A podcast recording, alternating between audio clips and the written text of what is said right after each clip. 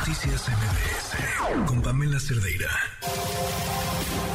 Una vuelta al mundo del deporte.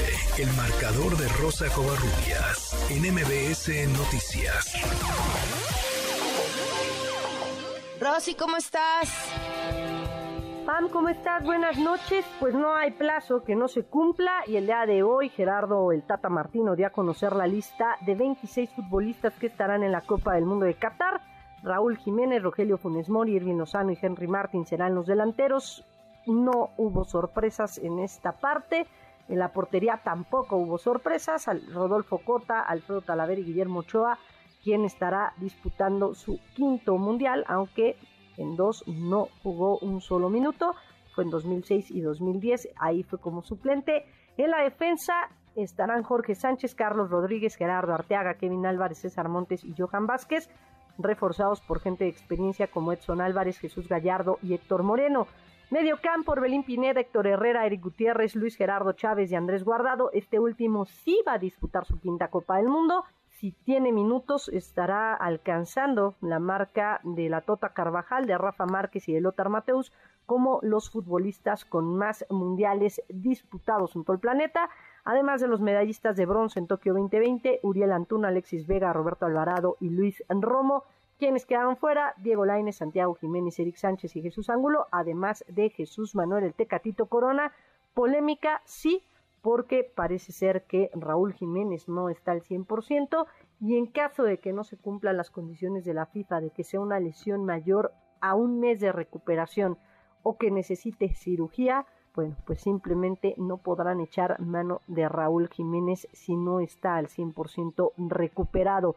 Siguiendo con temas de Qatar, eh, la selección de Estados Unidos ya se encuentra en tierras mundialistas, esto como parte del, y como parte más bien del trabajo social que van a hacer no solo en su país, sino en el extranjero, van a aportar los colores de la bandera LGTBQ y más dentro de sus instalaciones en Qatar. Esto quiere decir en hoteles de concentración, en lugares donde se realicen fiestas de la selección y bueno, o reuniones de la selección y también mencionarlo, ¿no? En, pues en, en donde van a hacer su búnker, estarán portándolo, no es la primera vez que lo hacen, regularmente portan la, bandera con los colores del arco iris y bueno, pues ellos lo que quieren no es contrapuntear con la ideología de los catarís, sino simplemente darle la bienvenida a los aficionados de todo el mundo, ser inclusivos. No se trata de cuestiones políticas, simplemente dicen que se trata de inclusión y que ellos han venido trabajando este tema desde hace años y eso sí es una realidad porque la selección femenil de los Estados Unidos también lo hace. Y vamos a cambiar totalmente de deporte porque el Gran Premio de Brasil el día de ayer fue bastante entretenido, dejó mucho de qué hablar. George Russell alcanzó su primera victoria en la máxima categoría, ganó en Interlagos, seguido de Lewis Hamilton, su coequipero. Y bueno, pues hay que mencionarlo, ¿no? Sergio Pérez estuvo peleando los puestos de podio casi toda la carrera una mala decisión en cuanto a gomas, en cuanto a los neumáticos, lo hizo terminar en el séptimo peldaño de la parrilla, perdió potencia, con esto Charles Leclerc retoma el segundo puesto del campeonato de pilotos con solo una carrera por delante. Mencionar que la polémica se hizo pan debido a que, bueno, pues eh, Max Verstappen, coequipero de Checo Pérez y quien ya es campeón del mundo, ya con el Red Bull asegurado con el título de, también de escuderías, bueno, pues finalmente Max Verstappen no le cede el puesto, el sexto puesto a Checo Pérez para que logre sumar más puntos. Y ahí vino la polémica. Vamos a escuchar palabras un poquito de lo que dijo ayer Checo Pérez al término de la carrera. Sí, estoy muy sorprendido, no sé qué pasó especialmente por todo lo que he hecho por él, ¿no? Creo que no, no entiendo, no entiendo sus razones y, muy sorprendido, ¿no? Eh, creo que si tiene dos campeonatos es gracias a mí. Y bueno, el día de hoy en un comunicado a través de redes sociales, Sergio Pérez pues puso, pues puso un poquito de hielo, enfrió un poco la situación, porque el piloto mexicano dejó claro que en el incidente con Max Verstappen ya se platicó, se manejó internamente y sí, ayer Chris Horner parecía que le estaba poniendo la regañiza de su vida a Verstappen. Ni Checo ni Red Bull quieren más polémica y estarán enfocados para el Gran Premio de Abu Dhabi. Ahí sí, Checo estará disputando el segundo lugar con Charles Leclerc. Mencionarlo, el que quede en mejor posición y el que sume puntos, bueno, pues estará, estará quedándose con el subcampeonato. Hablemos de NFL, Pam, porque, bueno, pues ayer dos partidos bastante atractivos en la NFL.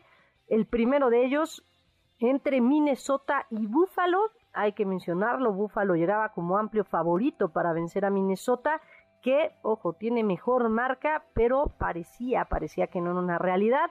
Bueno, finalmente en los últimos minutos del último cuarto, bueno, pues eh, el equipo de Minnesota, gracias a un error de Josh Allen que perdió el balón en zona de anotación, la defensa de Minnesota recupera, anota touchdown, empatan a, bueno, más bien se van arriba 30-27 los, eh, los Vikings y bueno, luego vendría un gol de campo de los Bills de Tyler Bass y bueno, concreta los tres puntos, se van a tiempo extra y ahí los, los vikingos de Minnesota ganan con gol de campo 33 a 30 y el segundo partido que también se fue a tiempo extra, el de Dallas que estaba enfrentando a Green Bay, un partido que parecía que bueno, pues el equipo de Dallas podría tener bajo control luego que Green Bay no había tenido una buena actuación. Finalmente Green Bay en tiempo extra con gol de campo de Mason Crosby gana 31-28 a los Vaqueros de Dallas. Y siguiendo con temas de la NFL, Pam, bueno, pues mencionar que estamos a una semana de que se lleve a cabo el juego entre San Francisco y Arizona en el Estadio Azteca. Se ha implementado el plan de movilidad hay que recordar que el Estadio Azteca, bueno, pues no tiene suficientes eh, lugares de estacionamiento como para toda la gente que va a ir eh, el próximo lunes. Y bueno, este plan de movilidad es muy similar al que implementan en la Fórmula 1.